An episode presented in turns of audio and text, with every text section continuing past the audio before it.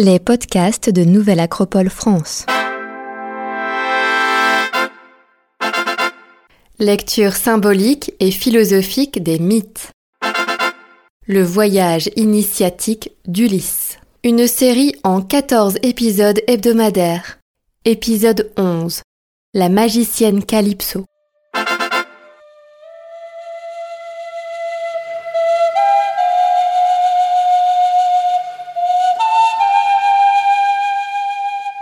Héros doit savoir d'où il vient, où il va, et doit pouvoir décrire sa patrie, son foyer, son royaume et son île.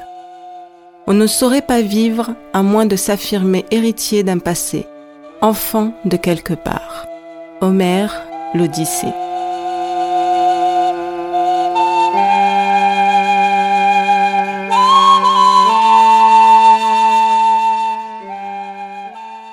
Après avoir passé neuf jours en mer accroché à un fragment d'épave de son dernier navire détruit par Charybde, Ulysse s'échoue sur le rivage de l'île d'Ogigi.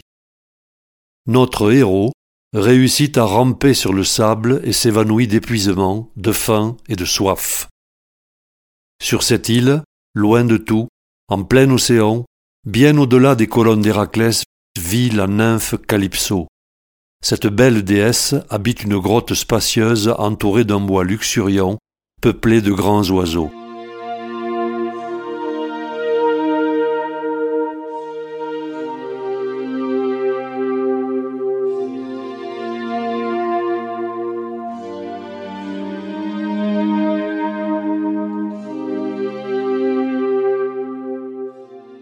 Elle recueille Ulysse, inerte, et le conduit dans sa demeure. La nymphe veille sur lui durant des jours et des nuits, elle le nourrit, le soigne de ses blessures, et ne le quitte pas un seul instant, fascinée par ce simple mortel. Bien qu'amaigri et buriné par ses longs séjours en mer, Ulysse n'a rien perdu de son magnétisme. La déesse tombe éperdument amoureuse du héros qui se laisse volontiers séduire. Après plusieurs semaines d'une vie idyllique de luxe et de volupté, Ulysse retrouve sa condition physique, mais pas complètement son discernement. Il est ensorcelé par la belle déesse. Calypso veut à tout prix en faire son mari et le garder auprès d'elle à tout jamais. Elle use du pouvoir de sa voix pour éteindre dans son âme toutes les images de son passé et tout désir de retour. Calypso offre à Ulysse une vie matérielle protégée pour l'éternité et l'immortalité du corps. Mais notre héros ne répond pas à sa proposition. Quelque chose au plus profond de son âme de guerrier ne s'est jamais effacé.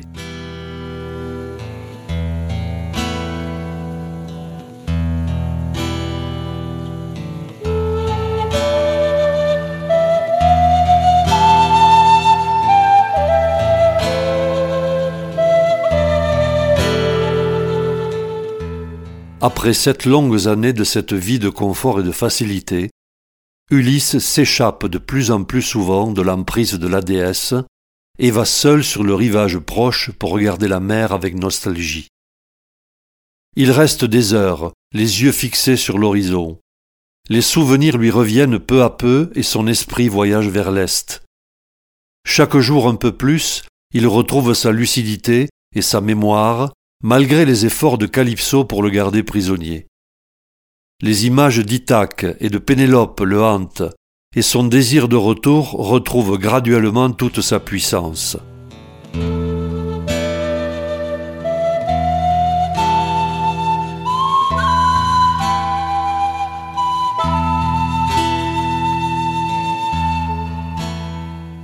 Sa nostalgie et ses larmes montent vers le ciel et se dépose sur le cœur de sa déesse inspiratrice et protectrice, Athéna. Elle décide alors d'intervenir auprès du roi des dieux lors d'un conseil de l'Olympe. Zeus, le Père, et vous tous, éternels bienheureux. À quoi sert d'être sage, accommodant et doux lorsqu'on tient le sceptre, et de n'avoir jamais l'injustice en son cœur? Vive les mauvais rois et leurs actes impies, car est-il souvenir de ce divin Ulysse chez ceux qu'il gouvernait en pères les plus doux? Mais il gît dans une île où les maux le torturent. Là-bas, en son manoir, la nymphe Calypso de force le retient.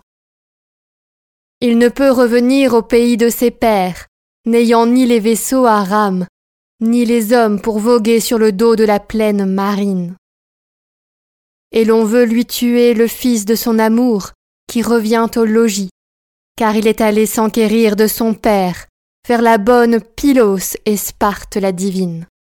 Athéna a visé juste. Ces paroles sacrées ont atteint le tonnant. Il convoque aussitôt Hermès son messager et l'envoie rejoindre Calypso afin que sur son ordre elle délivre Ulysse sur le champ.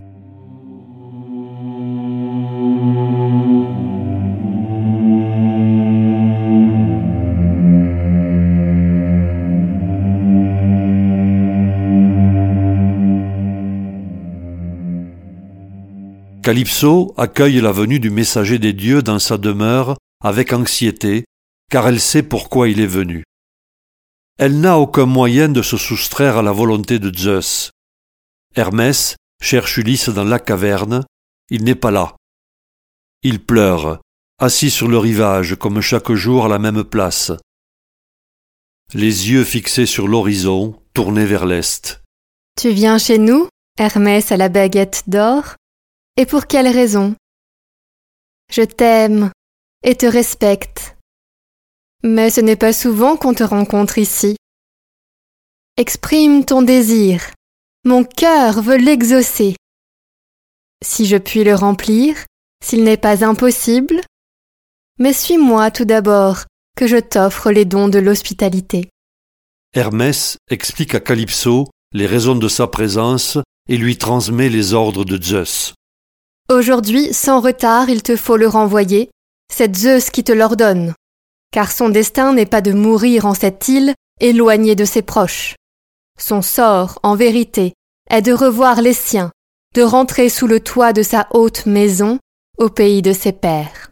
La déesse tressaille et accable Hermès de reproches en invoquant la jalousie des dieux de l'avoir prendre d'humain pour époux. Mais, craignant la colère de Zeus, elle accepte de le libérer.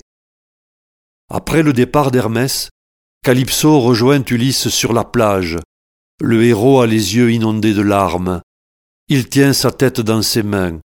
La déesse effleure délicatement ses cheveux et lui parle tendrement à l'oreille. Je ne veux plus qu'ici, pauvre ami, dans les larmes, tu consumes tes jours. Me voici toute prête à te congédier. Prends les outils de bronze, abats de longues poutres, une îlet pour bâtir le plancher d'un radeau. Dessus, tu planteras un gaillard en hauteur qui puisse te porter sur la brume des mers. Moi, quand j'aurai chargé le pain, l'eau, le vin rouge et toutes les douceurs pour t'éviter la faim, et lorsque je t'aurai fourni de vêtements, je te ferai souffler une brise d'arrière qui te ramènera sain et sauf au pays. S'il plaît aux immortels Maîtres des chants du ciel, ils peuvent mieux que moi décider et parfaire. À ces mots, le héros relève la tête et réclame à Calypso le grand serment des dieux, afin qu'elle ne tente pas de lui porter atteinte une fois qu'il l'aura quitté. Elle s'exécute de bonne grâce.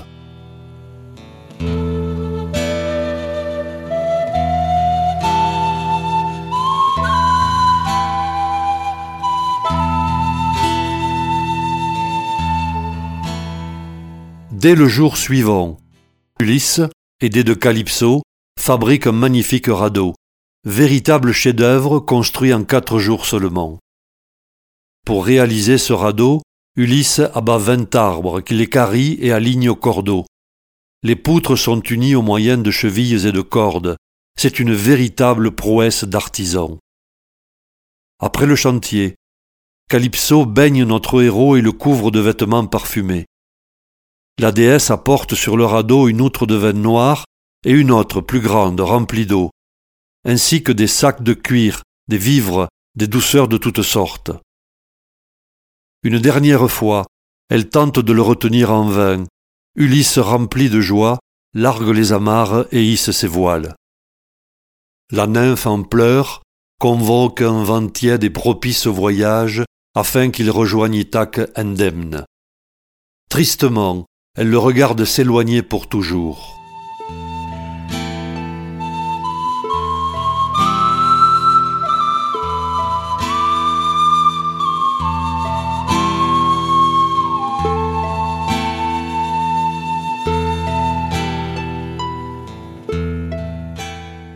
Sur les conseils de la déesse, à la nuit tombée, notre héros s'oriente avec les étoiles, en gardant toujours la grande ours à sa gauche.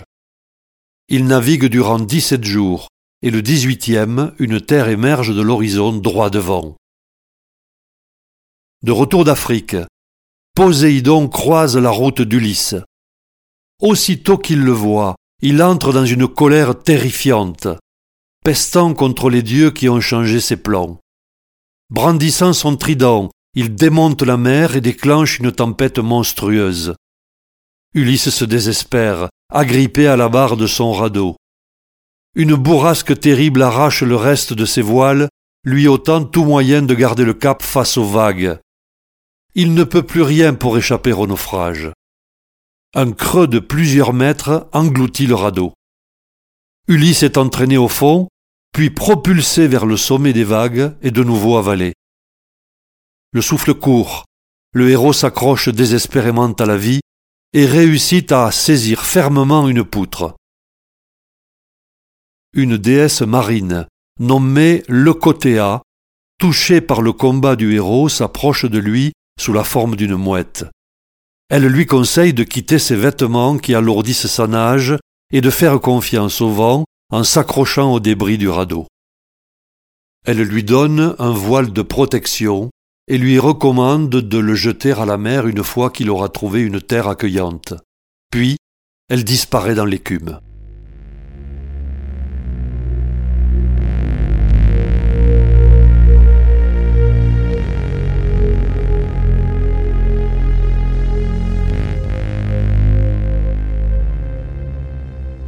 Sa guerre contre les flots dure plusieurs jours, et la tempête se calme enfin alors qu'Ulysse entend au loin le son caractéristique des vagues qui se brisent sur les rochers. Il relève la tête et voit les écueils s'approcher. Les vagues sont encore fortes. Il sait qu'il peut être projeté et s'écraser sur les rochers acérés. Athéna lui inspire de nager vers l'un d'eux et de rester agrippé pour attendre la prochaine vague qui le portera vers le suivant. Ainsi, de loin en loin, notre héros progresse vers la terre ferme. Il arrive enfin à toucher terre au bord de l'épuisement. En titubant, il quitte la plage et cherche un lieu de repos bien caché. Il se recouvre de feuillage et s'endort sous la protection d'Athéna.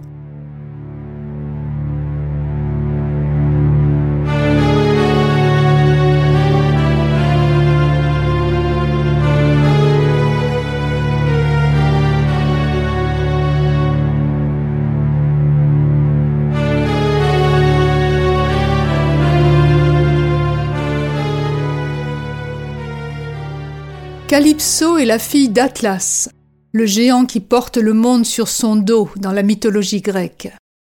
Son nom en grec ancien, Calyptine, signifie caché ou celle qui scelle, qui enveloppe.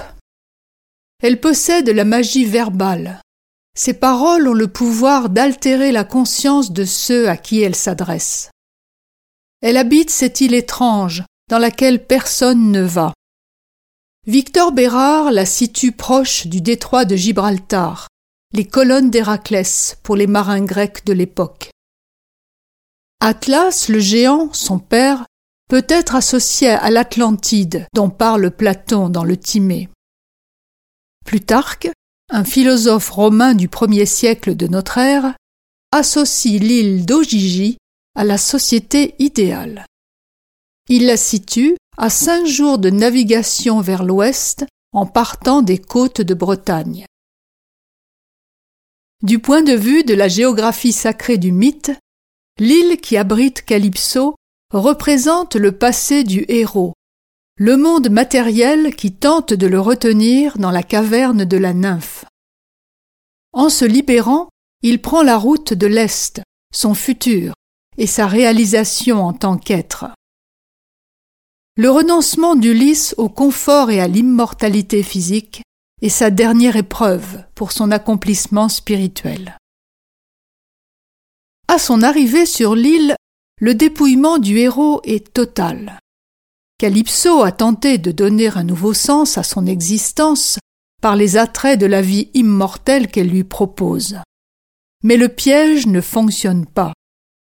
Le feu intérieur continue de brûler au plus profond de lui, même s'il pense, en arrivant sur l'île, que plus personne ne se souvient de lui.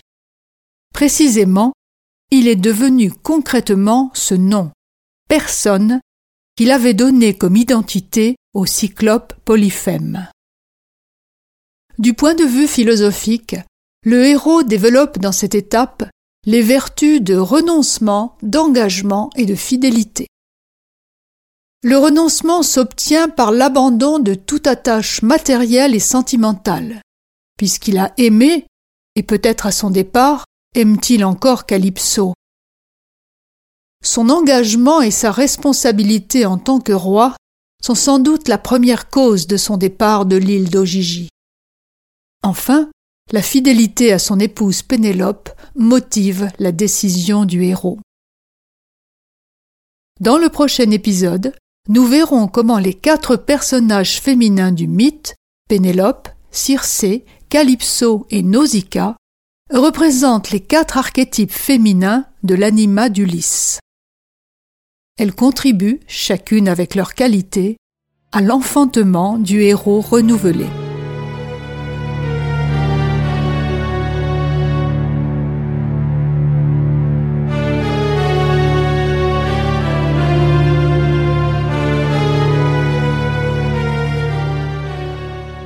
Dans le prochain épisode, Ulysse s'éveille sur l'île des Phéaciens.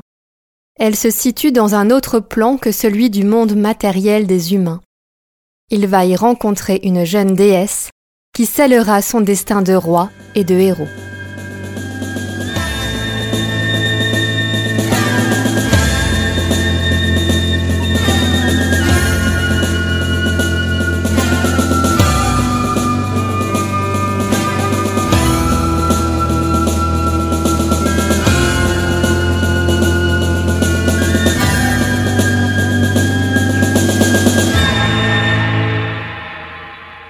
Série réalisée par les membres de l'école de philosophie Nouvelle Acropole de Lyon, musique originale du groupe Méluse. Un grand merci à Victor Bérard pour sa traduction poétique de l'Odyssée, à Sylvain Tesson pour son regard inspiré et inspirant, et aussi à Brigitte Boudon pour son travail.